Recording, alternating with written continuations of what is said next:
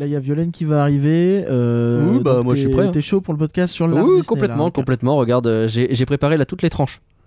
Non, non, mais pff, putain, je t'avais déjà vu. C'est de l'art, pas euh, gros lard là. C'est c'est de l'art, pas du lard. Ah, bah oui, mais je comprenais pas moi du l'art Disney, j'avais pas pigé. Mais quoi Ah, mais c'est un truc sur l'art. Oui, l'art. Oula, euh... truc artistique, tout ça. Oula, tu alors, vois pas, Ah, si tu parles un petit de- peu les Nine Old Men, euh, les Marie Blair. euh, Euh, oui, oui, oui, oui, mais les, les, les Nine Old Men, il y a euh, euh, Grincheux, Non, Dormeur, c'est euh, pas simple. c'est pas ça, c'est les animateurs.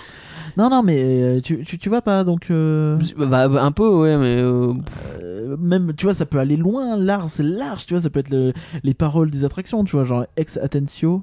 euh, expecto patronum. Non, non, le mec qui a fait Pirate. D'accord. Euh, Qu'est-ce que. C'est pas possible, tu vas bien voir quelque chose. Euh, Ralph McQuarrie, qui a fait les vaisseaux Star Wars, c'est ça?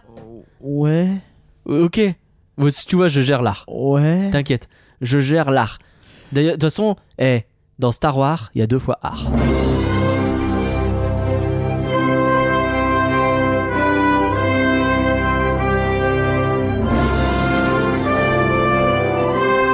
Rien que d'y penser, ça fait rêver. Bref, d'y penser, le podcast qui s'envole vers le pays des rêves. Bonjour et par contre, est-ce que t'as la patate? Euh, oui, j'ai la patate. J'essaye de varier que constaté. ou pas Non, pas trop. D'accord. Euh, nous avons le plaisir d'accueillir notre patronne Violaine. Bonjour. Bonjour Violaine. Bonjour Magla, bonjour Parcurien. Comment tu vas? Je vais très bien. Est-ce que tu peux te présenter à nos auditeurs? Euh, oui, je m'appelle Violaine et j'aime beaucoup Disney. C'est ah bon? C'est bien d'aimer Disney. Moi, je dis j'aime bien Et Disney. j'ai des goûts hyper snob. D'accord. Oh bah ça arrive. Ça veut dire que t'aimes bien Star Wars? Faut vraiment arrêter les sommaires euh, école des fans. hein. C'est plus pas possible, ça me. Je suis désolée, Mais je j'y- suis complètement mais- là. Mais j'y peux rien. Qu'est-ce que tu veux que comment Et elle est où ta maman Violaine a donc pu choisir le thème de ce podcast grâce à sa participation à Patreon. Et euh, bah, nous allons discuter ensemble de l'art Disney. Parce que bah, si vous savez pas, par exemple, qui est Marie Blair, et On ben est vous allez apprendre de des choses. L'art Disney, mais c'est pas. C'est vrai, c'est vrai, c'est vrai. Euh, et Violaine Sais-tu vend- qu'à Shanghai, si tu es cochon, tu peux avoir ta photo avec le cochon de Toy Story. Mais non. Mais si, du l'art Disney. Et Violaine en profitera euh, pour nous donner des conseils pour avoir une salle de bain pirate des Caraïbes. Oh.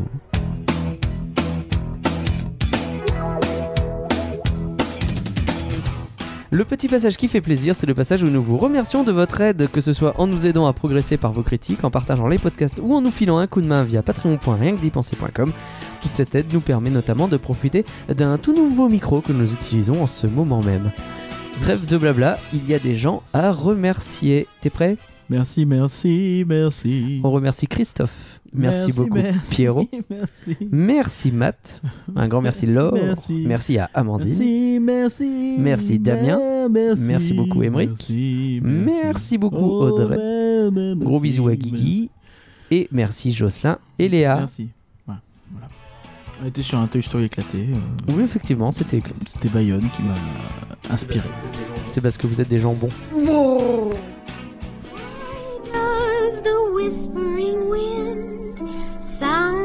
Like a lullaby?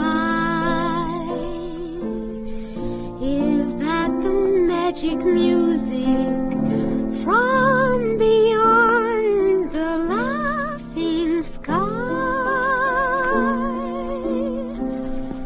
Why can't the swallows remain? Where is the place they fly?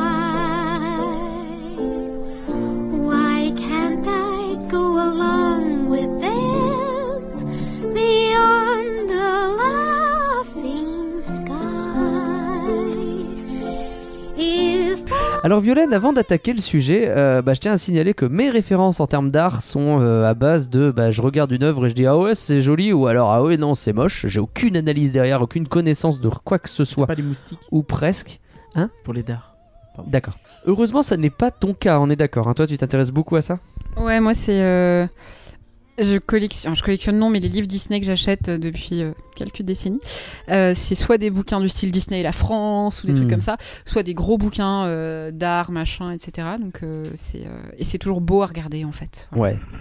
Tu nous parlais notamment des bouquins qui étaient créés par. euh, Oui, alors Pierre Lambert. Voilà. Ouais. Par exemple, c'est vrai qu'on le.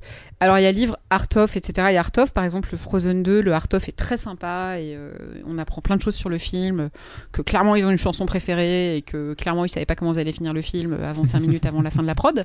La Euh, plupart, c'est euh, les, euh, c'est les films hein, que tu trouves, c'est le genre de art of.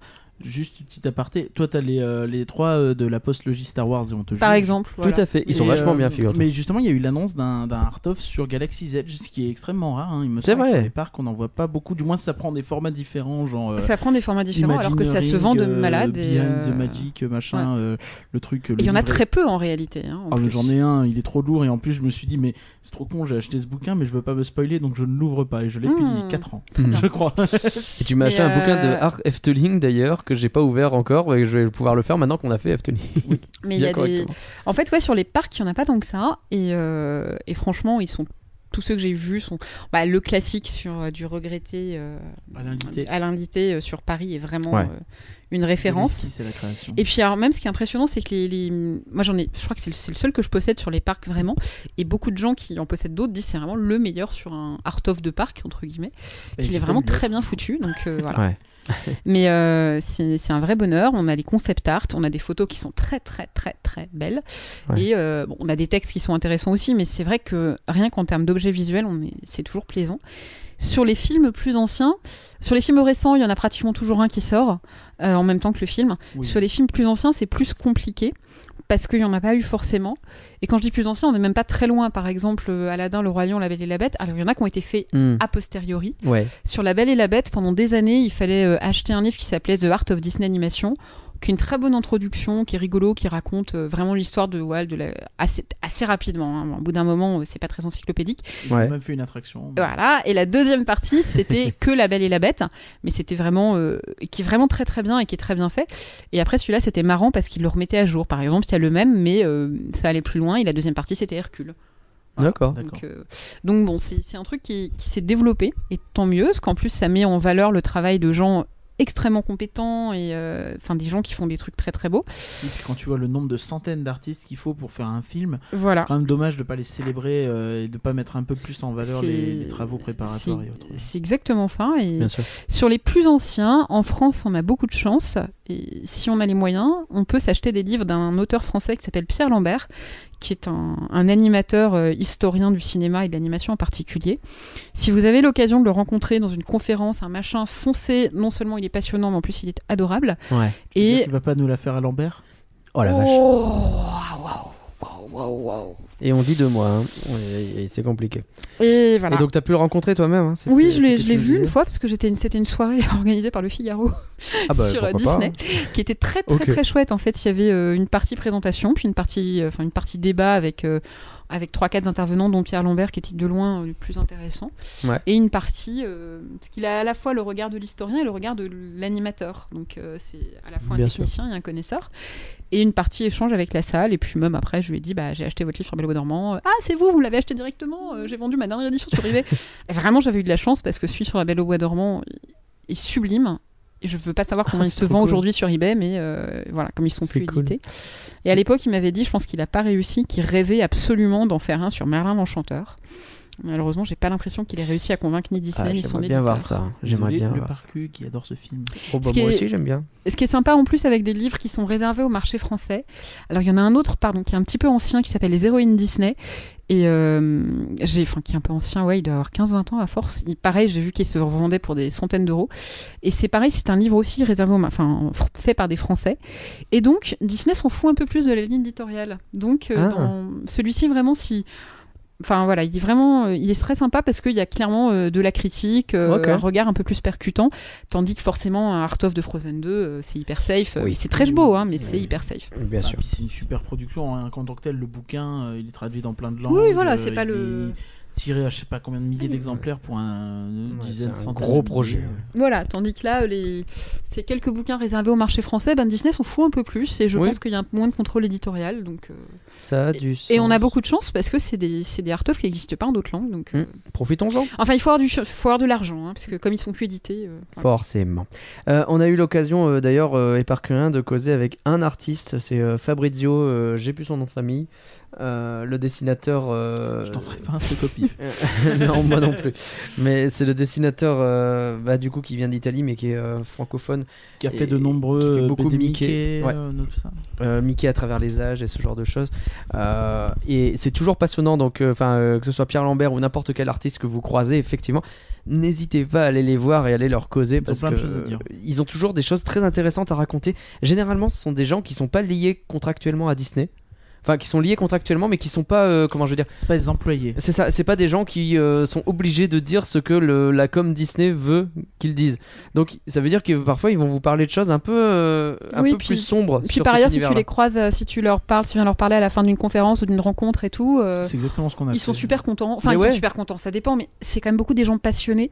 Et, C'est ça. euh, Et ça leur, fait du, ça leur fait du bien de voir des gens qui sont pas là pour ah vous pouvez me dessiner un Mickey s'il vous plaît? Non, et, juste pour en disant j'adore ce que vous faites. Mais c'est ça. Forcément, c'est une bonne entrée en matière. Généralement ça marche bien. hein. Là, en l'occurrence, ils avaient beaucoup parlé notamment d'Epic Mickey, sur lequel il était pas Ouais. mal investi. Et le Epic Mickey qui est le jeu et- sur le Wii. sublime. et qu'il avait été dégoûté que ça n'ait pas eu le succès forcément escompté. Il y a quand même eu un et 2 que- hein, de Epic Il y, a, Mickey. il y a eu un 2, mais il y avait vraiment des projets fous. euh, je- Mais parce que je pense que. alors, Par je respect pour lui, je répéterai pas euh, ce qu'il On va pas répéter nous a ce qu'il dit. nous a dit parce que ça doit rester off, mais c'est pour vous donner une idée. Il y a eu un Justement, projet incroyable. il nous a lâché l'info d'un projet vraiment incroyable autour des Mickey. Après, on va pas reparler de Disney et du jeu vidéo sur la dernière décennie parce que c'est un petit peu la fin du Ah, monde. Ah oui, bah justement, il était très triste de dire ils ont tout jeté pour faire. Ah, c'est vraiment des- euh, voilà.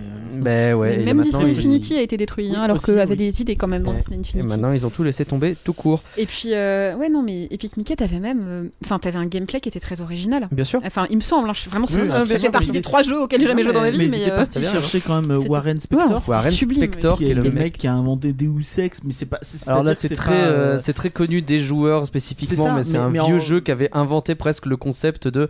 Il y a plusieurs choix possibles dans un jeu et plusieurs fins possibles en fonction Ça de ce que fait tu partie fais. des tout premiers jeux avec une vraie dimension narrative qui dépasse vraiment le, le cadre du jeu vidéo traditionnel en fait. Ouais. Et euh, je sais plus, ça avait un nom, les gens qui faisaient ce type de jeu à l'époque. Euh, Euh, C'était tout un, un groupe en fait de gens qui avaient bossé ensemble sur des projets différents. T'avais le gars qui avait fait Half-Life, t'avais tout ça. Et, euh, Ah oui, et ensemble, en fait, Hmm. ils avaient un groupe, un nom de groupe, Ouais. et euh, ils, ils voulaient en fait vraiment pousser le jeu vidéo dans des trucs un peu plus euh, comment dire presque artistiques presque narratifs et Ouais. euh, comment dire ré- pas réalistes mais crédibles Et on était dans une époque où c'était pas vraiment la mode et c'est devenu la mode. Mais par ailleurs, Epic Mickey, franchement, si vous foutez la main dessus euh, et que vous êtes un peu fan de Disney, c'est que des. Enfin, je pense que le. le... le mec de base qui est pas fan de Disney, il peut trouver ça sympa. L'autre, c'est c'est comme euh, le, c'est comme Enchanted. Le Il était une fois. Oui, bien euh, sûr. oui Le Tu film, peux, tu peux apprécier le film. Si t'es fan de Disney, t'es pété en quatre Bien euh, sûr. tout le temps. Donc c'est vraiment pareil. pour donner une idée, Epic peu- Mickey, le premier boss, c'est aussi dans Enchanted, mais bon. Pardon. le premier boss de Epic Mickey, c'est l'horloge qui fait tic tac. Oui, c'est l'horloge de Small Et World, donc, c'est tu peux la extraordinaire. défoncer et ça, ça m'a fait plaisir. Ça m'a fait tellement plaisir, j'ai horreur. C'est très très beau. Et... Non, mais c'est génial, c'est magique. C'est euh, bon bref. Mais c'est très artistique aussi. Epic Mickey, s'il y avait un art of, je... absolument ouais. je Avec crois un art of, je me le pas qu'il y ait du bouquin Je pense là-dessus. que je pense qu'il y en a Il probablement. doit y en avoir. L'art Disney, ça fait une transition formidable parce que l'art Disney c'est quelque chose de très très vaste. On s'en rend bien compte euh, entre les jeux vidéo, les parcs d'attractions, les films d'animation. Par où on peut commencer pour apprendre tout ça? Parce que ben entre ce qu'il y a dans les films et tout ça, euh, c'est très différent d'un film à l'autre, d'un parc à l'autre. On sait d'ailleurs que pas mal d'Imagineers sont en fait d'anciens animateurs de dessins animés, ou en tout cas à la base l'étaient. Bah, je pense que si tu veux commencer vraiment, euh, tu commences par Blanche Neige. Parce que c'est la base. C'est bête et méchant, mais c'est la base. C'est-à-dire que pour les Mickey, genre, je veux pas trop dire de bêtises. Est-ce que tu peux même pas remonter plus tôt, Alors- genre euh, aux Alice Comedies et Alors pour les Alice euh, Comedies, les. Mickeys et les Silly Symphonies, t'as une recherche. Alors certains, euh, ouais, le premier Alice Comedies, là, celui qu'il a fait tout seul le soir. Et enfin voilà, si Bah, c'est artistique après euh, c'est compliqué il l'a fait tout seul Voilà. Euh, mais je dis pas que c'est pas ça. Je dis, je, je, je dis pour ce que j'appelle l'art Disney plus, c'est-à-dire en plus au bout d'un moment les Alice Communistes on sortait un tous les 16 jours, Oui. donc t'avais voilà. Mais par contre, et t'as toujours eu le souci de Disney de s'entourer d'ac- de, de, de gens de talent, etc. Donc euh, ça très bien. Par contre, c'est à partir de Blanche Neige que il est allé chercher des artistes qui avaient une patte spécifique, en l'occurrence des Européens, parce que Mhm. Blanche-Neige, l'Europe, gna gna gna. Stengrave, Stengrave, je sais plus, honte à moi, et qui en particulier, qui étaient des illustrateurs hyper connus euh, des contes de Mhm. fées européens, et qui leur demandent de créer une ambiance visuelle du film. Parce que Blanche-Neige, faut quand même voir le film préparatoire, par exemple, La déesse du printemps, on est quelques temps avant la production de Blanche-Neige. Bon, c'est sympa la déesse du printemps, mais elle a pas d'os dans ses bras, la meuf, c'est chelou. Ouais. Donc il y a, enfin, il y a un gap, il y a un gap hallucinant quand on pense que, euh, que les premiers Mickey et Blanche-Neige, il y a moins de 10 ans entre les deux. Hmm. C'est assez dingue. Et il y a à la fois des la techniques d'animation, parce que les animateurs se sont dit, on va animer une fille, donc on va la filmer, comme ça après on pourra faire le dessin. Et aussi, on va aussi créer un univers artistique avec des, euh, des celluloïdes, des dessins, des machins, des, euh, des fonds. Et pour ça, on va chercher des artistes qui vont nous proposer une vision et que nous, après, on va euh, réussir à utiliser dans un, dans un film. Alors, je pense pas que ça ait été fait avec autant de soin pour tous les films, en particulier tous les films un peu produits. euh, Dans les années 60, Dans- 70. alors, je 80. pensais même plus avant que les films euh, boîte à musique, euh, etc., Oui, les films de la ouais. guerre, etc. Mm. Mais euh, Les années 40, il y a eu un petit creux, Voilà, il y a eu un creux, bon, qui est assez logique. hein. Euh, et encore parce que même les Sri Caballeros, euh, comme ah, c'était aussi une grosse opération marketing et une grosse opération diplomatique, ils ont Ouais, fait le oui. tour de l'Amérique du Sud avec des photos, Oui, des machins, des trucs. sûr. Et ça, c'est une volonté de Disney. Je pense quand même plus à partir de Blanche-Neige, qui est vraiment d'aller chercher des inspirations et de les réinterpréter par des artistes Disney et même des artistes hors Disney.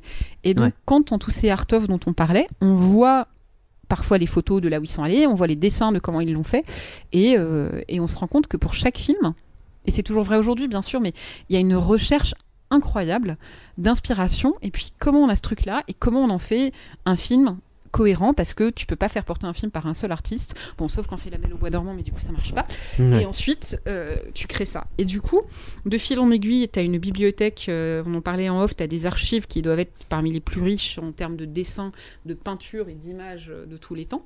Et, euh, et après, chaque jeune génération d'artistes a accès à ça, apporte son regard, travaille là-dessus. Mais je pense que ce qui fait la richesse et la qualité d'un film Disney, il y a beaucoup de choses, ou d'une attraction Disney, c'est que même si on même si on le voit pas, on sent un énorme travail derrière. Hmm. C'est un peu la partie émergée de l'iceberg. Ouais, ouais, et euh, je voudrais juste revenir sur la transition entre Mickey et Blanche-Neige.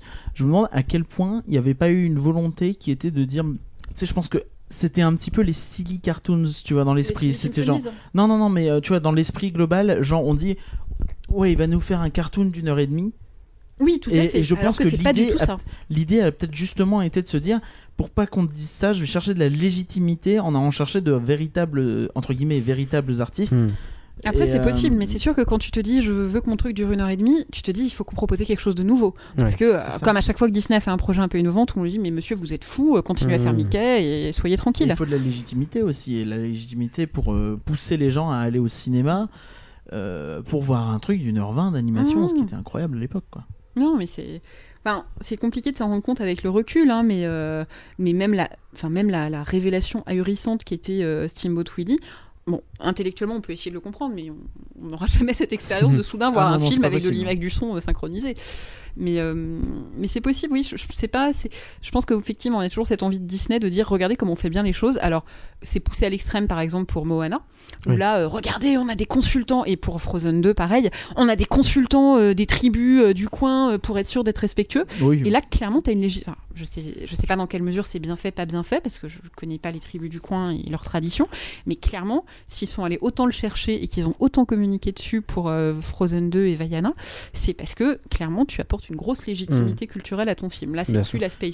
Mais voilà. Mais je pense que c'est un truc qui a toujours été un petit peu dans l'ADN Disney et qui a peut-être été euh, parfois plus haut, parfois plus bas, euh, plus ou moins important, quoi. Et euh, aujourd'hui, j'imagine que, que c'est crucial, euh, surtout ne serait-ce que sur un point de vue social et culturel, en plus du point de vue artistique. Mais euh, ils peuvent pas refaire une Pocahontas, quoi. C'est pas possible. Euh, Ouais, Bah, Pocahontas, pourtant, ils avaient déjà des advisors et compagnie. Oui, bon, et, bah, je sais pas où euh, ils et les voilà, ont après. quand même. euh, Ou ils les ont pas écoutés, hein. c'est possible aussi d'avoir une grosse équipe et de euh, finalement les, pas écouter. euh, Voilà, moi je. C'était une très mauvaise idée de base. C'est tout le drame d'Interstellar. Ah, C'est pas une mauvaise idée en soi, moi je dirais. C'est une mauvaise réalisation. Après, Pocahontas, on s- enfin, c'est pas le film le plus euh, vilain de L'histoire est sombrissime quand même. Hein. Ah, l'histoire, la vraie histoire de euh, Pocahontas est très violente, hein, ça je justement, est-ce qu'il n'y a pas un côté réécriture qui est un peu. euh, Dans tous les Disney. hein, dans- ah, moi, moi, Pocahontas particulièrement, je trouve qu'il est C'est compliqué parce que tu parles euh, d'une figure historique, mais euh, C'est ça. une pour- personne qui a existé et, et tu en fais une, presque une héroïne alors que c'était un martyr, quoi. non, non, mais complètement. C'est, c'est... Et puis, enfin, c'est... elle a jamais rencontré. Enfin, John Smith, elle l'a rencontré, mais il n'y a pas tellement. Enfin, Ah on oui, espère qu'il n'y ait pas eu de romance.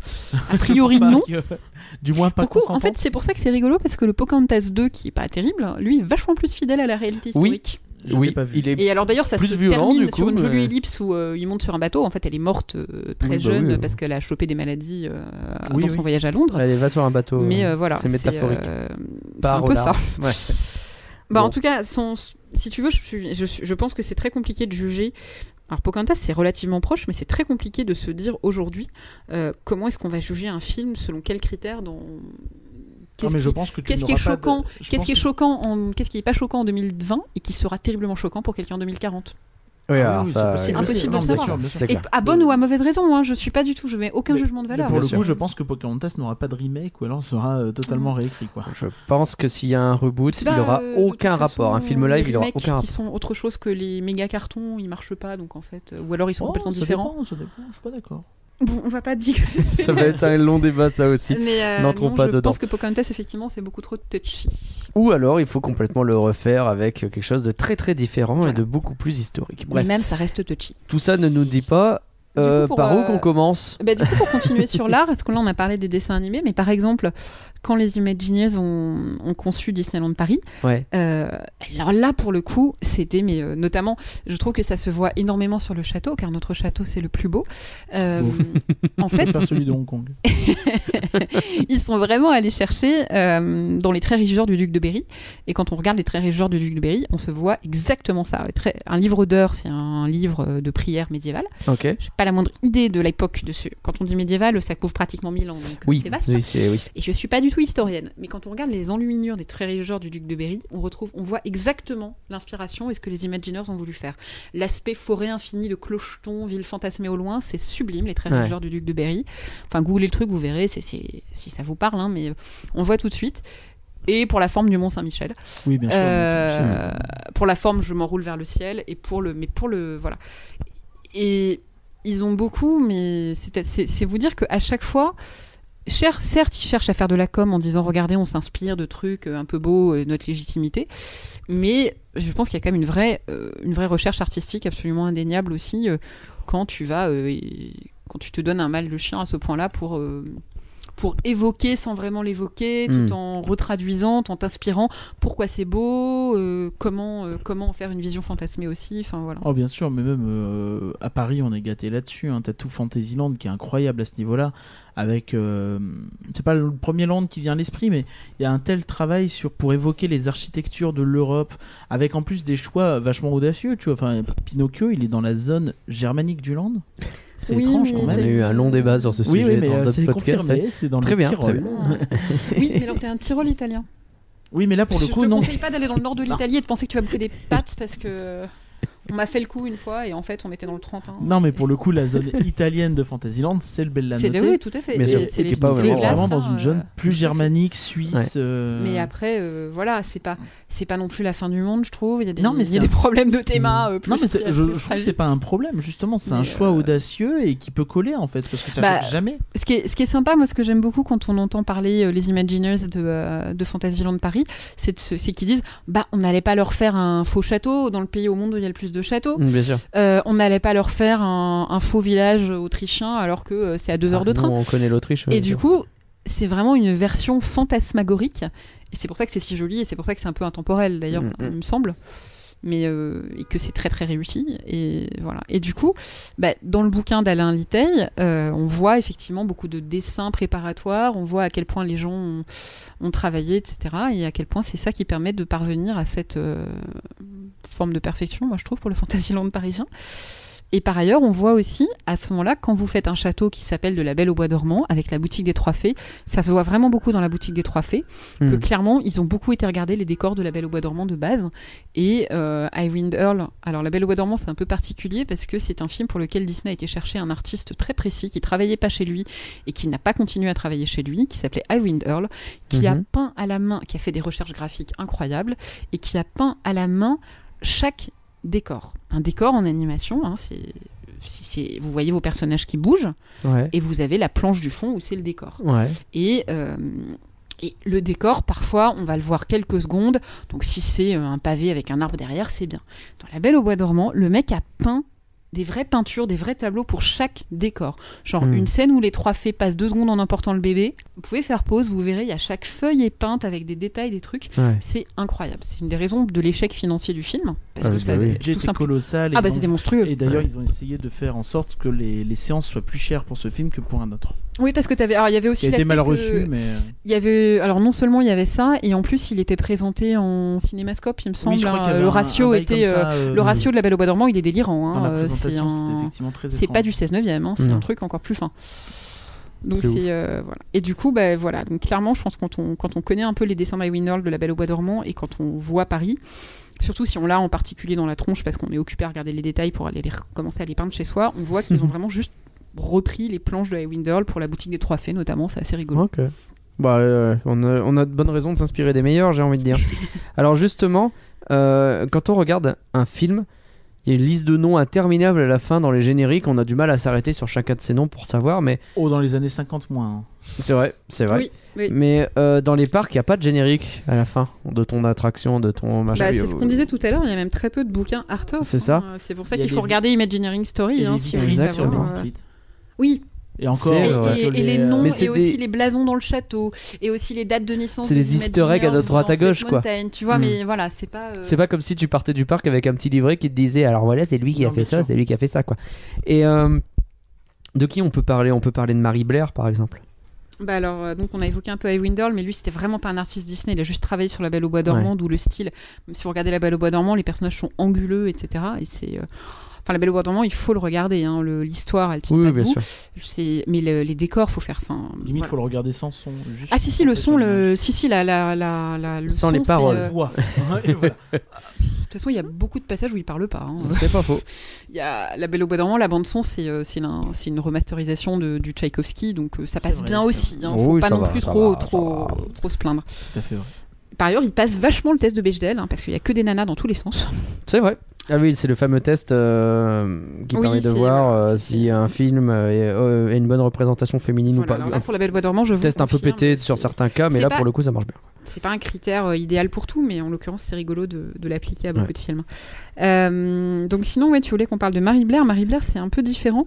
Elle, son métier, c'était d'être coloriste. Alors, je vais pas dire de bêtises, hein, mais globalement, elle travaillait sur la couleur. Ouais. Si vous, si vous googlez un peu son nom, vous allez trouver Small World, euh, Alice, Peter Pan et, euh, et Cendrillon.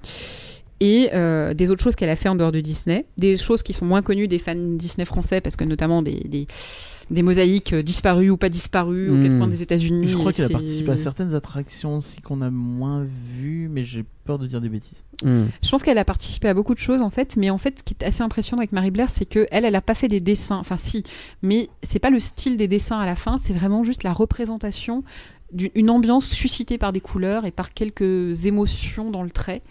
Faute de le dire autrement. Alors je sais pas à quel point c'est vrai, mais je, je crois avoir lu que c'était genre une des toutes premières concept artistes en fait. C'est pas impossible parce que, alors après, c'est ça. en gros, C'est-à-dire que- concept artiste, pour donner un peu l'idée aux gens, c'est plus ou moins tu fais un dessin et tu dis ça, c'est le c'est thème, plus ou moins l'idée Mm. qu'on veut à la fin dans les grandes lignes. Mais c'est pas toi qui concrétise derrière. Ok.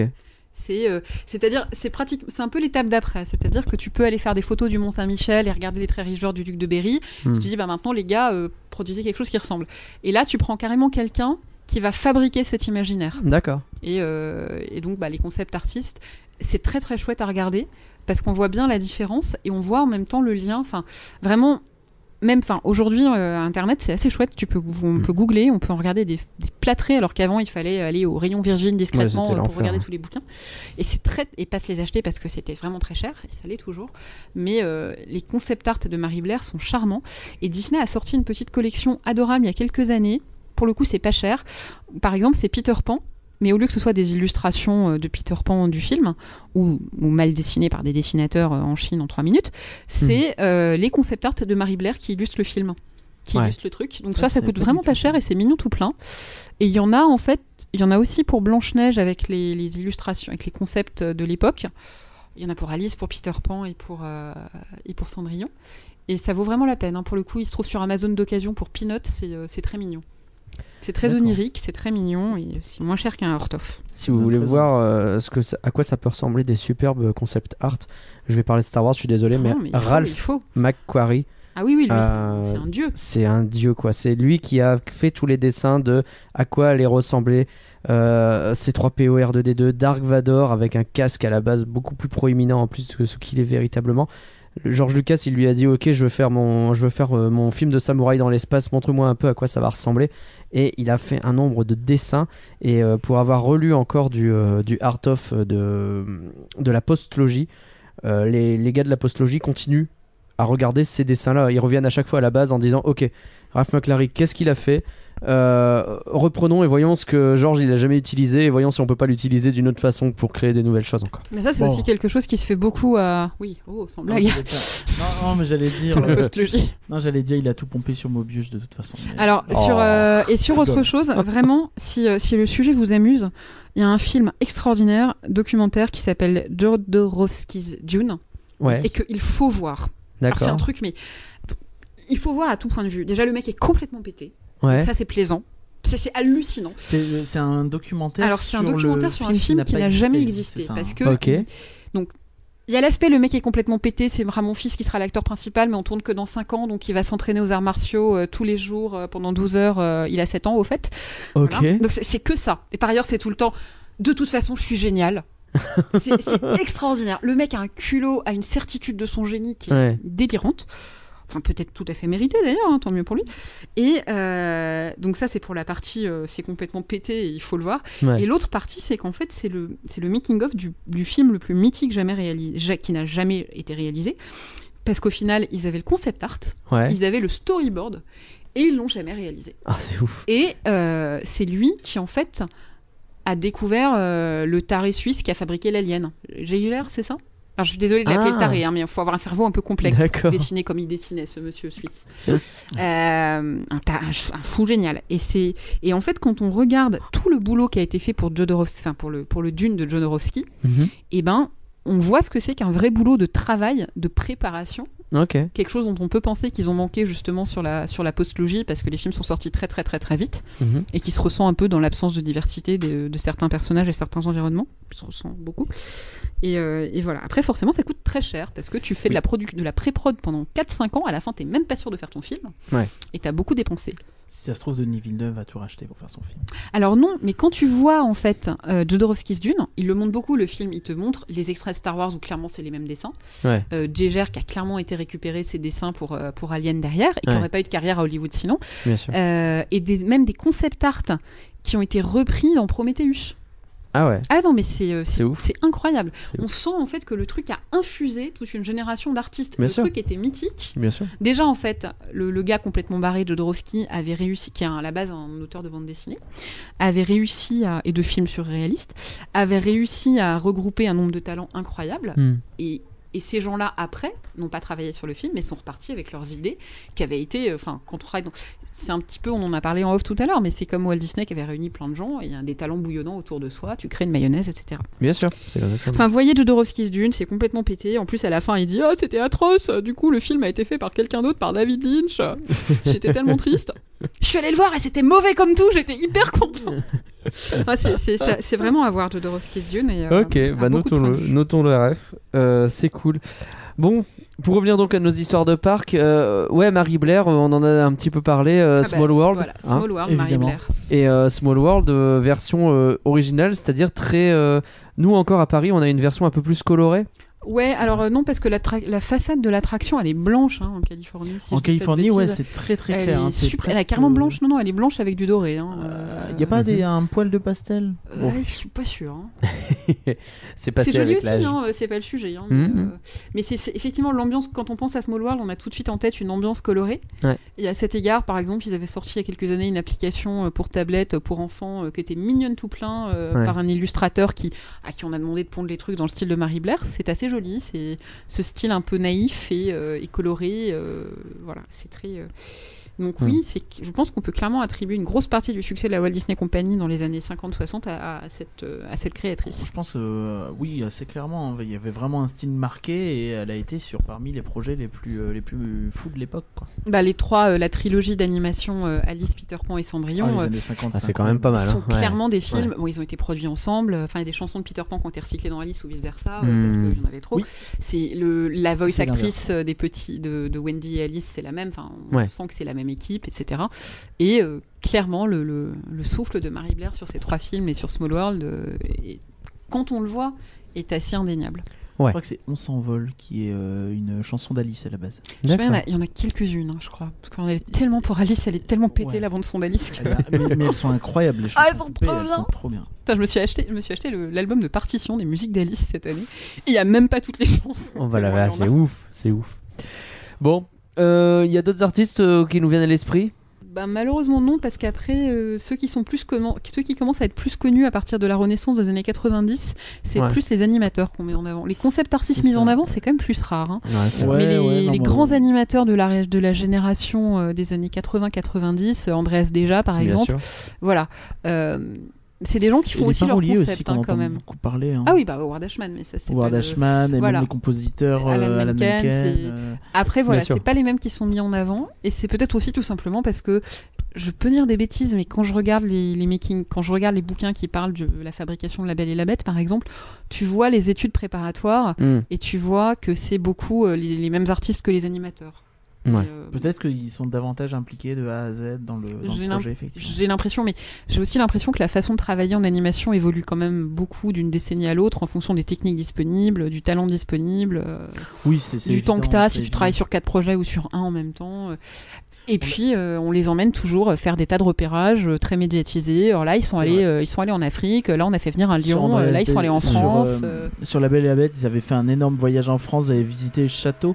Et on avait parlé dans le flanc dédié à La Belle et la Bête où justement Andreas déjà t'avait expliqué qu'il voulait faire un truc sur les trois mousquetaires de sur les mousquetaires de Calais qui s'était inspiré des mousquetaires de Calais Les- les pour la- bourgeois de la- Calais. les bourgeois de Calais pour- Oui, tout, mais ça se sent d'ailleurs. pour la bête et, et notamment pour leur pour sa transformation Ça se sent énormément. Je m'attends que tu l'as dit. Je- Où est-ce que tu l'as appris cette info d'ailleurs? Parce que je croyais que je savais tout ce qu'il y avait à savoir sur la Belle et la Bête avant de vous écouter. Je sais plus. je ne sais plus. Alors, si tu veux la quantité de bouquins making of de la Belle et la Bête que Euh, je crois que c'était dans le bouquin euh, euh, ah entretien avec un empire Ah je l'ai pas lu de celui-là. euh, Et ben voilà. Et ben Tout voilà. s'explique. Jérémy Noyer c'est possible? Non, mais ils sont excellents, il paraît ceux-là aussi. ah ils sont un- les trois sont géniaux Mais surtout celui sur les parcs pour euh, ceux qui préfèrent les parcs mais Mais euh, donc les du coup, enfin voilà, les, les artistes aujourd'hui, quand on, alors après il y a film et film, par exemple, quand on regarde le, quand on regarde Zootopie, Mhm. on sent qu'ils se sont beaucoup inspirés, même si c'est pas dit ouvertement, d'un artiste américain très connu qui fait des livres, qui est mort, qui faisait- ah je sais plus comment il s'appelle, mais si vous avez été enfant et que vous avez eu un livre qui s'appelait le livre des mots, Ouais. euh, c'est un livre avec, enfin, c'est un illustrateur qui fait avec des tas de petits animaux qui vivent dans leur société d'animaux et c'est exactement euh, Hmm, mêmes, euh, le même style. Donc bon, il est mort le gars, mais clairement, je dis pas de bêtises. C'est hyper charmant le livre des mots. Enfin, ouais, c'est Robert, le grand livre des mots, pardon. Bah, lui, c'est Richard Scarry. Ok. Et lui, clairement, alors il n'a pas été artiste Disney parce que je pense bien qu'il était mort depuis bien avant Zootopie. Mais quand on regarde ses dessins et quand on regarde que vous avez vu Zootopie derrière, bon, Ah oui, d'accord. c'est Ouais, vachement la- proche de ouais, hein. d'accord. Ouais, c'est la tout chose. mignon. Après, c'est des sociétés avec des animaux et tout. Hmm. Mais euh, c'est vrai que l'idée de faire des tas de petites portes, des petits machins et tout, c'est euh, un voilà, C'est très très de son style, ouais. c'est très mignon. Zootopie et le livre des mots, tout ça. Donc l'influence, elle vient de partout et elle se récupère et les influences se croisent et c'est ça qui fait la richesse artistique de tout ce qui nous entoure. Et du coup, bah, toi-même, tu t'es amusé à regarder un peu les références que tu connaissais, à euh, faire le tour, et puis tu t'es dit, euh, pour ceux qui ont écouté le podcast sur Shanghai, moi j'aimerais bien avoir quand même euh, un peu comme les pirates là à Adventure, à comment, à Treasure Cove, c'est ça? Ouais, Treasure Cove de Shanghai. ouais. de, Shan- de Disneyland Shanghai. On était tellement en amour fou avec cette attraction que c'était fini. Je voulais déménager et habiter là, mais c'était pas tellement possible. Ouais, par que. Je vais juste rajouter très vite fait sur Zootopie, deux secondes. Euh, quand le- la bande-annonce était sortie, euh, tout le monde avait dit Ah, ça ressemble beaucoup à Robin des Bois. Et ça rejoint Oui, beaucoup, tout je pense, fait. ce qu'on a dit. C'est pas faux. Ça, euh, Sur, clairement, même le code couleur des vêtements du renard. euh, Oui, oui, c'est Ouais. ça. c'est Donc, euh, je trouve que ça, ça montre clairement Et as- l'animation est proche, hein, même. Ouais. et, et que ça a été digéré et que c'est devenu un bon film, alors que Robin des Bois est euh, ouf, Euh. un film. C'est compliqué. Mais, Tout à euh, fait. Donc ouais, euh, donc t'es revenu de Treasure Bah, Cove en fait, euh, ça fait un certain temps que je me dis que on n'a qu'une vie et qu'elle est courte. Bien sûr. je suis un vrai petit rayon de soleil. Et que du coup, bah, autant s'entourer de choses qui sont belles et qui vous font plaisir Bien sûr. et qui vous amusent. Enfin, évidemment. voilà. Euh, je me désigne scandinave, c'est très très bien, mais finalement, euh, les pirates, c'est sympa aussi. Et, euh, et du coup, ça fait déjà, enfin, ça faisait un certain temps que j'aime bien faire des jolies pièces agréablement décorées. Et ça fait quelques années que je suis passée dans une autre dimension et que maintenant Mm. mes pièces, c'est fini, c'est la, c'est Mm. la fin. Notamment parce que on m'a donné carte blanche dans quelques pièces d'une grande maison de campagne qu'on retapait où il y avait tout à faire. Enfin, littéralement, on a changé les murs et tout, donc. Bon, bah, je peux avoir telle, telle, telle et telle pièce. Grande Bon. liberté. La partie déco, c'est sympa. La partie, faut préparer des murs pendant des heures. euh, Moins. je- Voilà. bah, pff, quand on. Voilà, j'ai un travail avec un bureau et un ordinateur, donc en fait, c'est un côté assez gratifiant finalement. C'est pas de faux. Faire du manuel de temps Mm. en temps. Et faire un truc, voilà, qu'on a maîtrisé et tout.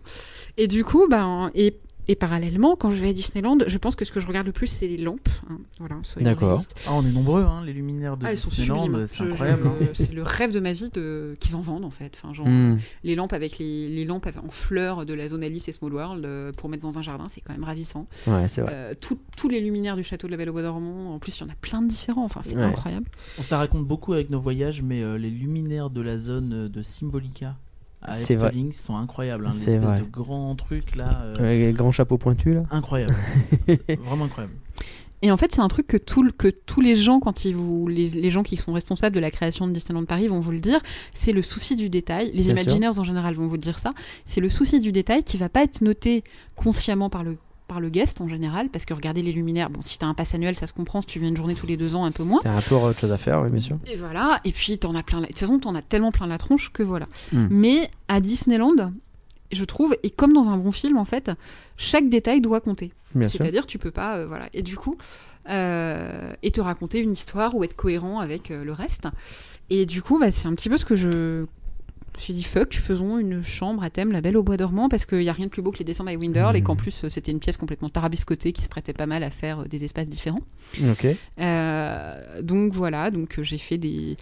Je, je m'amuse beaucoup. J'ai une pièce à thème La Belle au Bois dormant. Alors ça veut pas. Je suis beaucoup trop snob pour ça. Ça veut pas dire qu'il y a un- des peluches aurore et un dragon et des et une parure de lit Disney princesse. Ouais, il s'agit pas de Voilà. d'acheter du stuff et de se dire oh bah ça y est j'ai fait une pièce La Belle au Bois dormant parce que j'ai vu c'est comme moi avec mes posters Star Wars ça veut Alors pas dire non, que j'ai une parce qu'en pièce fait, Star Wars franchement, c'est bien, ça peut être bien parce Mm. que je dis ça, mais par exemple, j'ai une pièce It's a Small World euh, qui est beaucoup plus simple d'accord parce que déjà c'est pas le même style.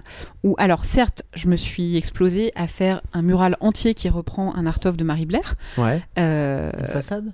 Ouais, en fait la façade se, se... alors ah tu peux nous montrer? Ouais, alors je vais vous Ah, montrer ça va le. Alors pour le coup, j'ai j'ai vraiment mis c'est une. très interactif et là on va, on va, tens- on va tester un truc un peu chelou c'est faire Mais- du visuel à l'audio Ouais, mais alors du coup, par contre, je, je spoil sur la fin, mais j'ai un blog où je montre tout ça, donc. euh, tout à fait bah, Donc en euh, fait voilà, on a cet art on of vous de Marie Blair.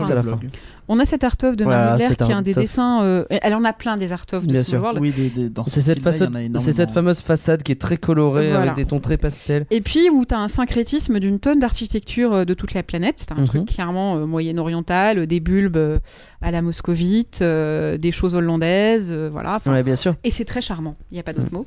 Et bah donc j'ai peint ce truc-là sur un Oh, c'est trop beau Euh, C'était un boulot de dingue. bah j'imagine ouais parce qu'il y a Ah quand oui, même euh, Parce qu'en fait, j'ai commencé par modéliser le dessin sur un logiciel type PowerPoint d'accord euh, pour avoir les traits. Ensuite, j'ai découpé tout en petits quadrillages parce Ouais. que c'est un dessin qui est pas trop dur à reproduire parce C'est que c'est qui est très intéressant, c'est géométrique. c'est très géométrique. Du coup, tu Ouais. peux Oui, le reproduire trop- euh, entre guillemets pas sans talent, mais je. Euh, sans talent aucun, ça je peux vous, je peux vous le garantir. faut pas dire ça, faut euh, pas dire ça. Non, mais je veux dire, t'as pas besoin d'avoir un coup de pinceau. Non, non, absolument pas, besoin Dieu de- merci, parce que sinon Hmm. t'étais mort.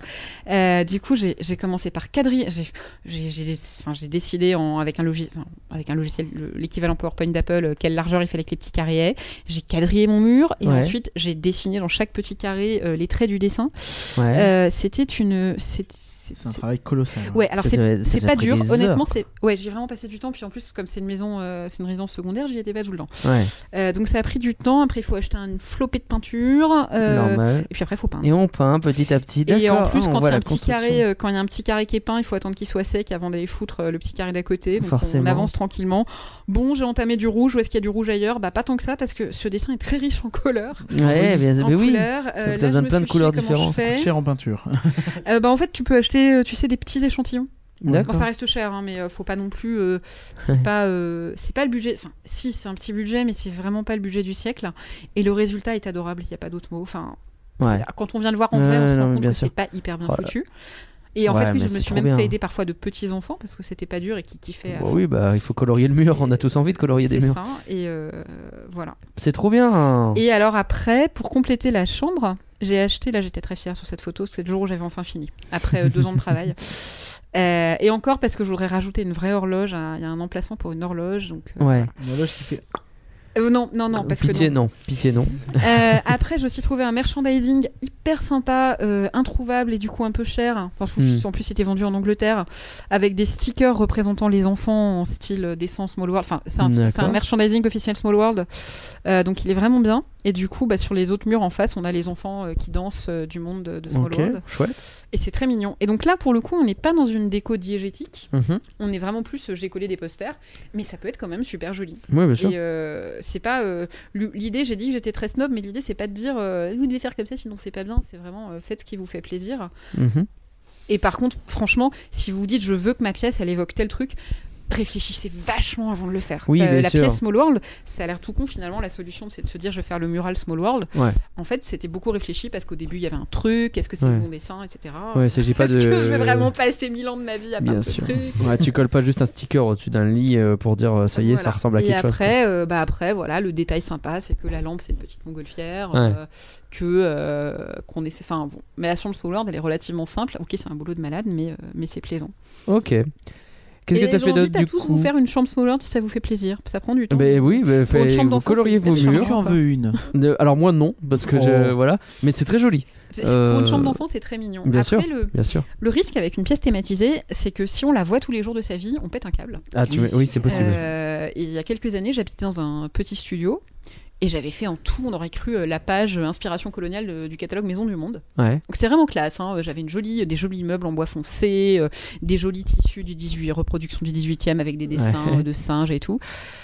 Et euh, sauf que c'était un tout petit studio, je le voyais tous les jours et que euh, Ah ça t'a fait péter un câble. le jour où j'ai voulu mettre euh, un vase qui n'était pas du même thème, j'ai pété un Ouais. câble. Bien sûr. Et du coup, depuis, je me suis fixé comme euh, règle, bon, la thématisation à fond, pas là où tu habites tous les jours. Ouais, Et donc, moyennant quoi, j'ai fait une salle de bain des pirates euh, là où j'habite tous les jours. ah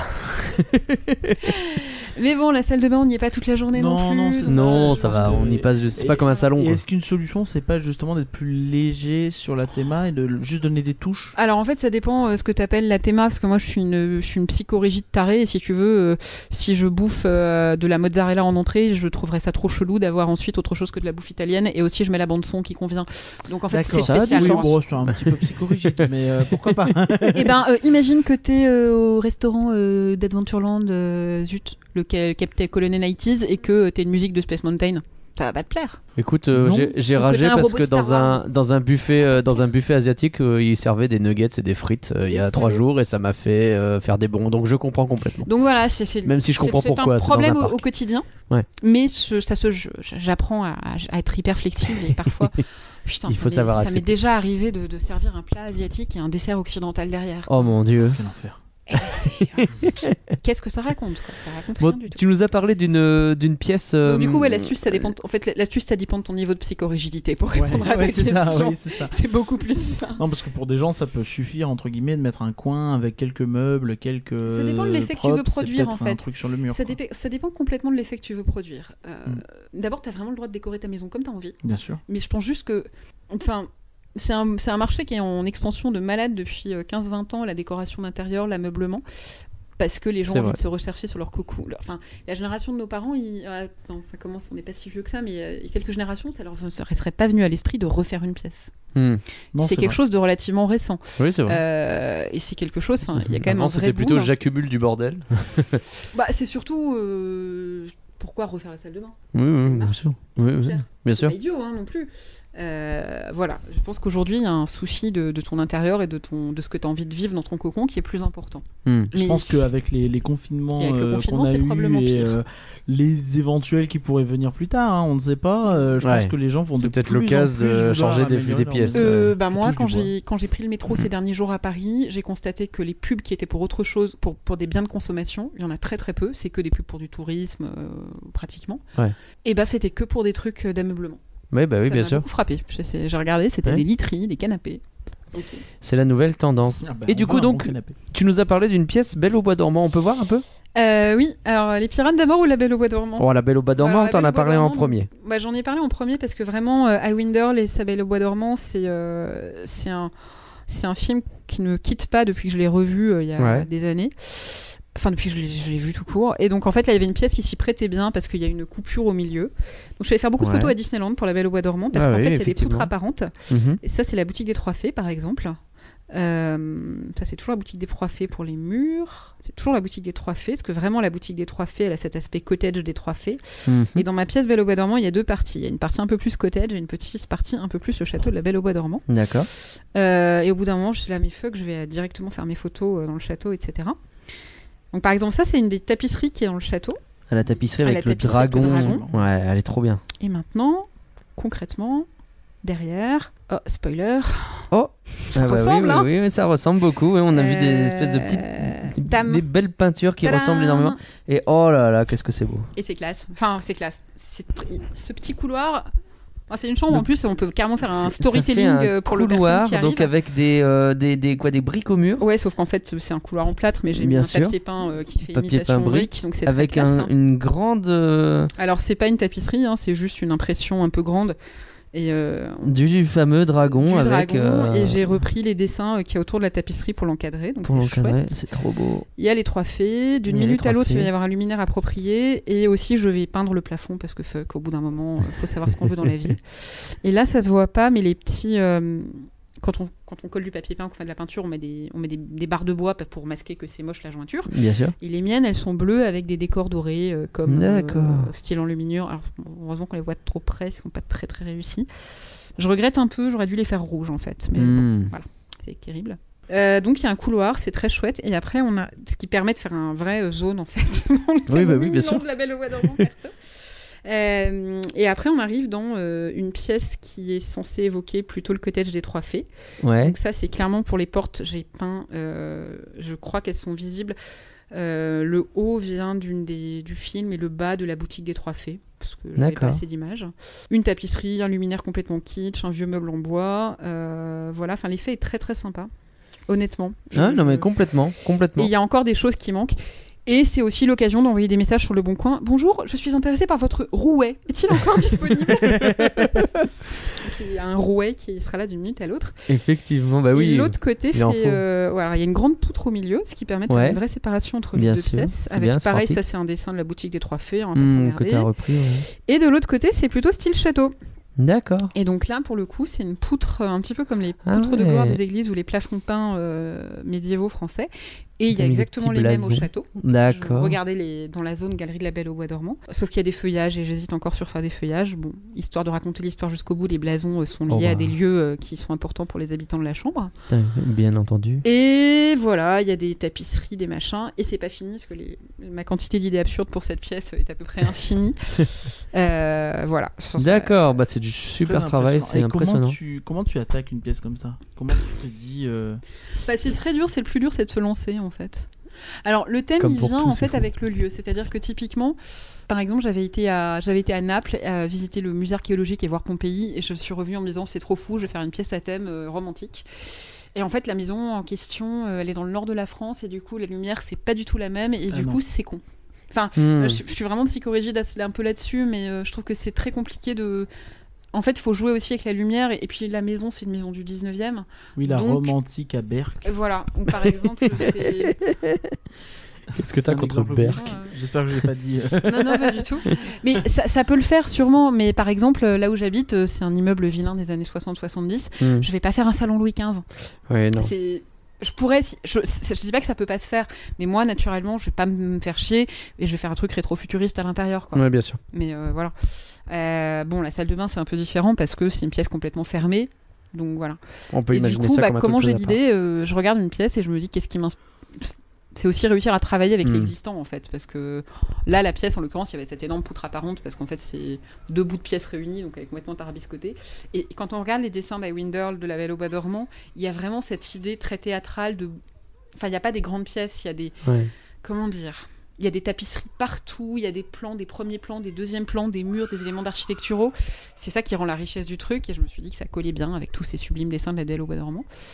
Et après, effectivement, le plus dur, c'est de, lancer- de se lancer. Enfin, je sais pas si vous imaginez le truc Small World. Je dis, mais si je me chie, après, bon, c'est pas très compliqué, je repeins le mur, mais euh, c'est bien saoulant. Ouais, quand, bah, hein, quand t'as euh. passé un an et demi sur le truc et que tu te plantes sur Ouais, un voilà, machin, non, mais, euh, euh, bon. finalement, si c'est moche, donc Ouais. du coup, se lancer dans des projets comme ça, euh, il faut être un peu sûr de son coup quand même. Ouais, c'est clair. Et c'est pour ça que je. Mais c'est. Tout le monde a vachement parlé du boulot de préparation d'un film. Bah là, c'est pareil. Euh, Mm. Je fais euh, l'équivalent des, des moodboards Pinterest. Je prends énormément de photos. Bah là, je vous ai montré les. Enfin, vraiment, je suis allée des fois, je suis allée Mm, sur le sûr. parc exclusivement pour faire des photos pour voir comment j'allais faire ma pièce La Belle au Bois dormant. Bien sûr. Et Vive et le voilà. passeport annuel. Non, puis vive le fait que les, les gonzes ont travaillé à un parc sublime aussi. euh, bien aide. sûr. Mais partout, enfin voilà, si tu te balades, tu fais du tourisme, tu vois un truc qui te plaît, tu le prends en photo. Tu vois une pièce qui a une atmosphère sympa, tu prends en photo, puis après ça te permet de te dire ah oui c'est sympa parce qu'en fait ils ont fait ce petit truc tout simple, etc. Ouais. Pareil, moi un des, une des histoires que j'aime le plus sur Disneyland Paris, c'est comment évoquer la jungle dans le climat euh, de Marne-la-Vallée. Hmm. Et c'est euh, l'idée de génie de mettre des bambous parce que ça fait exotique alors que ça sûr. n'importe où. Et ça, c'est aussi un truc, c'est aussi comment tu vas mettre un élément. Ma pièce de La Belle au Bois dormant, c'est du pseudo-médiéval qui n'a absolument mais rien de médiéval, Ouais. qui n'a rien de réaliste, etc. Mais comment ça évoque une ambiance? Hmm. Il faut faire énormément attention aux luminaires, il faut faire. Voilà. C'est euh, c'est plein de petits détails. Et vraiment, je n'avais pas passé autant d'heures de ma vie à Disneyland Paris. Ah je ouais. ne pense pas que j'aurais cette. euh, J'aurais jamais eu autant d'idées, d'inspiration. Tu m'étonnes. Mais c'est, mais effectivement, faut pas se chier et puis il faut être sûr d'avoir envie d'avoir une pièce à Belle au Bois dormant éternellement. et encore une fois, dans une immense maison, enfin, donc c'est une maison où Faut le bon contexte, quoi. Ça marche bien. Hmm. qui n'est pas une maison où on est là tout le temps, donc tu peux te permettre. Ouais, là, ça marche bien. C'est oui. une pièce autant à thème. euh, Ouais, dans ta propre maison, avoir un rouet. Euh, oui, bah, Je sais pas. euh, oui, Je sais pas, pourquoi pas, pourquoi pas. voilà. Bon, cette salle de bain euh, Alors la pirate des salle de bain des pirates, justement, du coup, elle est quand même là où je la vois tous les jours, puisque c'est Ouais. chez moi en région parisienne. Bien sûr. Mais c'est vrai que la salle de bain, t'y passes. Enfin, tu, tu restes pas non plus. euh, C'est pas ta chambre ou ton salon. Ouais. Donc c'est déjà un peu différent. Ça dépend s'il y a une baignoire. Ah, Il y a une baignoire, je te confirme. Ah, une Ah. baignoire, on peut y rester Ouais. longtemps. Donc, euh, Moi, dans oui. une baignoire, j'y passe pas. hein. Non, mais moi non plus. Mais, euh, moi non plus. Mais en fait, là, ça fait euh, un moment où on se parle, ça fait 10 mois qu'on l'a, et j'avais vraiment un tout petit peu peur qu'on en ait vite ras le bol. Ouais. Alors, les premières semaines, on rentrait dedans juste pour le plaisir, pour la regarder. Ah oui. Parce qu'en en plus, la salle de bain, c'est euh, un peu plus personnel, mais c'était vraiment. euh, je... Autant mes autres projets, bon, j'annonce pas trop la couleur parce que sinon on va me dire, mais t'es taré, tu vas jamais y arriver, mais t'es Mm. folle, mais putain, un rouet, t'es sûr? Là, autant, euh, autant de toute façon, ils savent bien que j'ai décidé que je faisais ce que je voulais et fuck. Ouais. Euh, la salle de bain des pirates, c'est un peu différent, je voulais vraiment en faire la surprise à, à mon conjoint. Ouais. Et du coup, j'ai. et Il fait que ça aille vite, du coup, donc Ouais. Tout fait en scrud sur une- Déménageur de l'extrême, euh, va là-bas. Va là-bas, la maison est invivable, il y a des cafards partout. Non, c'était ouais, à, à peu près de ce niveau de subtilité. Je me suis Reviens débrouillée. euh, je me suis débrouillée pour qu'il soit pas là de la journée. Ouais. Et, euh, En une journée quand même. et à la fin de la journée, en Oh, fait, en plus là où il allait, il a trouvé un, un indice pour lui dire qu'il était prié d'être au restaurant des pirates à telle heure et de pas foutre les pieds à l'appart. D'accord. Ah oui, non, tu fais à thème Ah. ou tu fais pas, hein, zut. Bien sûr. Et, euh, et en fait, alors la salle de bain des pirates, j'avais énormément étudié mon coup. Mhm. Qu'est-ce que j'allais refaire, qu'est-ce que j'allais changer, et surtout les bibelots. Et du coup, euh, Ouais, parce que ce que tu dis, c'est que en vrai, la base de base, c'est déjà non, changer là, les je l'ai pas bibelots. changé en fait. La, la salle de bain, j'allais pas changer les meubles parce qu'en plus, comme je l'ai fait sans lui demander son avis, si ça lui plaisait pas, euh, Ouais. j'allais pas non plus investir euh, 4 4000 euros et détruire tout. Bien Par sûr. contre, euh, j'ai vachement triché, j'ai peint des meubles. Ouais. j'ai peint du carrelage et on a mis euh, du l'imitation bois sur un meuble aussi. Et Mhm. tout de suite, ça change. Et le sol, par exemple, qui était un petit lino blanc euh, tout à fait potable, a été remplacé On peut par voir un du coup ce que ça donne Ouais, par un immense tapis de sol euh, en bambou. Moi, je suis très foncé. Et donc ça fait. euh, Et voilà. Et après, par ailleurs, quand on va à Disneyland Paris, on se rend compte quand même qu'il y a. euh, Toutes les boutiques sont monstrueusement bien thématisées. Oui, c'est vrai. Euh, donc ça, par exemple, là, le carrelage a été repeint en bleu. Ouais. Et tous les bibelots, enfin tous les bibelots, tous les objets utiles ont été, euh, ont été transformés. Par exemple, le verre à dents, j'aime beaucoup le verre à dents, nouvelle version.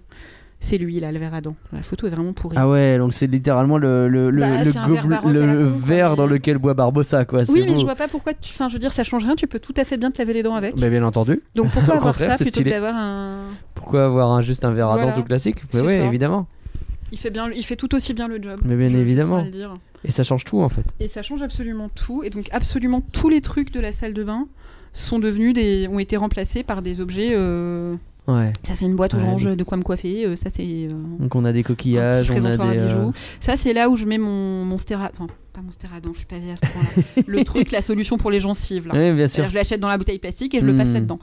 Euh, voilà. C'est, c'est- Et puis donc après, l'autre aspect, donc déjà remplacer les objets au quotidien par les mêmes en plus beaux et, Mhm. en, et en surtout. Et après, l'autre aspect, que, vous, que si vous faites gaffe, vous voyez que pratiquement toutes les boutiques de Disneyland ont ce truc-là, des tonnes de bibelots Hmm. allez, en hauteur. En hauteur, oui, Parce bien que sûr. forcément, dans une boutique, tu as besoin de la place pour euh, mettre ton merch. Ton Pour mettre merch. le merch. Euh, dans une salle de bain, tu as besoin de la place pour mettre ta Ton brosse à dents. Et donc, on a, euh, on a installé, donc ça, c'est un, pour le coup, c'est un des rares objets euh, achetés express, c'est le, enfin, ach- acheté à Disney Express, c'est le bateau pirate de Peter Pan. Il est tellement beau ce bateau. Très, très, très, très beau. Et, euh, et après, un. une- Bah, dans des étagères en hauteur, tonne on de met des, plein de avec, bibelots voilà. comme ça, ouais. Mais. Et c'est vrai que les, les boutiques de Disney, quand tu lèves les yeux, il y a une tonne de saloperies. Et après, ça, par exemple, j'étais hyper fière parce qu'autre jour, quelqu'un qui est passé qui m'a dit Oh, t'as même thématisé les crochets Bah oui, mon grand. C'est l'enfance de l'art. Je suis folle. Euh, mais c'est sûr que tout de suite, ça change en fait. Mais ouais. Euh, voilà, ça change tout, c'est peanuts. Euh, voilà, encore une fois, avant, elle était tout à fait correcte, hein, cette salle de bain, c'est pas le sujet. C'était une salle de bain correcte, voire banale. Voire- voire Et banale. maintenant. euh, Et maintenant, c'est un truc de Oh la vache, ah ouais, malade. c'est beau. Elle me plaît énormément et, et donc en plus, je suis très fière parce qu'en fait, on l'a vraiment. euh, j'ai mis le, le- j'ai mis mon consort dehors à 10h30 du matin. À 11h se pointaient des gens pour m'aider. Hmm. À 17h30, 18h, je suis partie, c'était fini. C'est beau. Ouais, 6 heures. euh, Après bon, ils ont vraiment ils m'ont super. aidé et tout et surtout j'avais été acheter tous les bibelots les semaines qui Hmm. précédaient. J'avais Alors, pour l'achat des bibelots, honnêtement, le bon coin, c'est ça qu'il faut. Il faut Ouais. être capable d'avoir un peu du temps parce qu'il faut vraiment chercher Ah, sur il le faut, oui. il faut, Faut chiner, en fait. comme on dit dans le. Donc moi je vais beaucoup aussi dans des tas de vides-greniers. Et, euh, et ça, on trouve. Bon, déjà, déjà pour fam- les fameux bouquins Art of dont on parlait tout à l'heure, on va toujours. J'en ai acheté quelques-uns quand même à 2-3 euros. euh, voilà. C'est Il ouf. y aura toujours des trucs euh, pas chers de, qui vont toi te plaire et ouais, qui des gens qui se sympas. rendent pas compte de ce qu'ils ont. euh. Bah oui, mais enfin. ou- Et après, même par exemple pour la Belle au Bois dormant, euh, les tapisseries, les tapisseries neuves comme ça. Hmm. Ça coûte vraiment une blinde, alors que c'est pas non plus. Enfin, c'est normal, hein, c'est fait euh, par des gens compétents, de talent. Par contre, en général, les gens qui. euh, leurs parents meurent et euh, tu dois vider la maison, eux, ils n'ont pas envie d'avoir une tapisserie chez eux, sûr. ils la vendent à 20-30 euros sur le bon coin. Hmm. Bon, c'est un très bon deal. La tapisserie La Belle au Bois dormant, tu l'as trouvée. euh, Alors, non, pas le dragon, parce que lui, c'est pas une tapisserie, lui, c'est une impression. euh, voilà. Hmm. Donc tu l'as, tu l'as. Non, j'ai cherché longtemps. Ouais, j'ai cherché très longtemps quelle était l'image en meilleure définition possible que je pouvais trouver de, de cette scène. Et Ouais. euh, je l'ai fait imprimer en la taille que je voulais, qui était quand même assez grand, je crois. C'était fait- revenu cher ou pas? C'était curiosité 40 euros. Ah oui, bon, non, non, c'est tout à fait- c'est- Franchement, j'ai jamais rien acheté de très très cher. euh, parce que euh, bon, parce que c'est pas le sujet et parce que de toute façon encore une fois le bon coin c'est une mine extraordinaire et aussi Mhm. Amazon Ouais, bien sûr. Euh, après, euh, il y a des fois où quand j'ai vraiment décidé euh, ce truc, je le veux absolument. Par exemple, pour La Belle au Bois dormant, mon rêve, c'est d'avoir un. Si vous googlez euh, Secret Conclave euh, Disney Limited, c'est euh, exactement la reproduction de la scène où les trois fées se réduisent et rentrent dans une espèce de boîte d'orfèvrerie euh, sublime du début du film. Et celui-ci il se vend à 700 euros. Bon, bah, le jour où je le verrai, je pense que Ouais. j'achèterai C'est peut-être. quoi C'est exactement. C'est C'est, euh, je crois qu'il. c'est un tableau Non, non, non, non, c'est une, c'est une reproduction euh, comme tu de la peux- boîte, genre. euh, de la boîte avec les trois fées. euh, D'accord. voilà. Mais parce que j'aime les trucs diégétiques et j'aime les dessins et c'est canon. Donc voilà, donc la salle de bain des pirates, j'en suis particulièrement fière et heureuse. Non, mais Hmm. très, très, très, très bien. Et voilà. et Bah, après, félicitations. Merci. C'est euh, c'est du superbe taf, effectivement. N'hésitez pas à aller voir. euh, tu vas mettre en place un blog, du. Ouais, d'une minute à l'autre sûrement. Enfin, j'espère que le jour où ce podcast est diffusé, le blog euh, sera vivant. Ouais. Bah, tu as un peu Et, de temps euh, normalement. On enregistre très en avance. Et, euh, et c'est vrai qu'en fait, je, je- C'est quoi Je pense l'adresse, qu'il y a- du coup? Ça s'appelle alors le ça s'appelle- c'est domaine de nulle part.com Domaine de nullepart.com. et euh, et c'est vrai que en fait, je pense qu'il y a beaucoup de gens qui font des trucs très très chouettes comme ça. Bien sûr. Et euh, moi, si, si vous avez un projet comme ça et que vous, vous voulez que je fasse une page dans mon blog là-dessus, au contraire, parce que parce que mon but est de porter la bonne parole, que vivre dans le beau est possible. Oui, et puis euh, je pense que ça sert toujours de voir d'autres euh, créations des gens pour s'inspirer et pour trouver des idées. euh. Mais alors vraiment des salles de bain des pirates, j'avais beaucoup googlé le truc et j'avais pas trouvé grand chose, à part fou. Où ils avaient un lavabo dans un tonneau qui était très très chouette. Mais moi, c'était pas l'idée. Oui, c'est un euh, budget ça déjà. euh. Oui, oui, non, mais là c'était refaire la plomberie, machin. Oui. Moi, c'était pas le Oula, sujet. non. hein, euh. Mais, euh, Oula, non. Ok. Bah, merci. vu des gens qui avaient fait une, une salle de bain, une euh, ou- non juste des toilettes. euh, les toilettes Space Mountain. Phantom Manor. Ah, moi j'ai vu la... Mansion, quelqu'un de l'équipe de ED92 euh, visiblement à des toilettes Space Mountain de la. Terre à la Lune qui sont délirantes. Ok, bah pourquoi Voilà. pas Pourquoi pas Ah, ok. Je trouve ça triste, mais ok. Ah bah, pff, moi, franchement, Triste dans j'ai vu, le truc et je me suis ça- dit, euh, je les veux. D'accord. Mais oui, non, pourquoi pas. Bon bah merci euh, Violaine de nous avoir présenté tout ça. Merci, à Merci à tous d'avoir suivi Rien que d'y Merci. penser. Nous espérons avoir éveillé des passions artistiques venues de nulle part via ce podcast. Euh, bah du coup un très grand merci Violaine On encore une fois pour ta présence, part, ton soutien et euh, ta passion que tu as bien voulu partager avec nous. Et un grand bravo encore pour ton travail. Donc tu nous as parlé de ton blog. Est-ce que tu peux redire l'adresse? Domaine de nulle part.com. Domaine de nullepart.com. Allez voir ça. Merci les parcuriens. Merci à toi. Rien que d'y penser est un podcast du label Et la Bête et euh, c'est disponible sur tous les agrégateurs de podcasts ou sur Spotify ou Deezer. On est également sur quasi tous les réseaux sociaux. Tu veux toujours pas te mettre à TikTok? Pas encore. Ok. Merci encore à tous de votre fidélité et à bientôt tout le monde. Au revoir. Bye.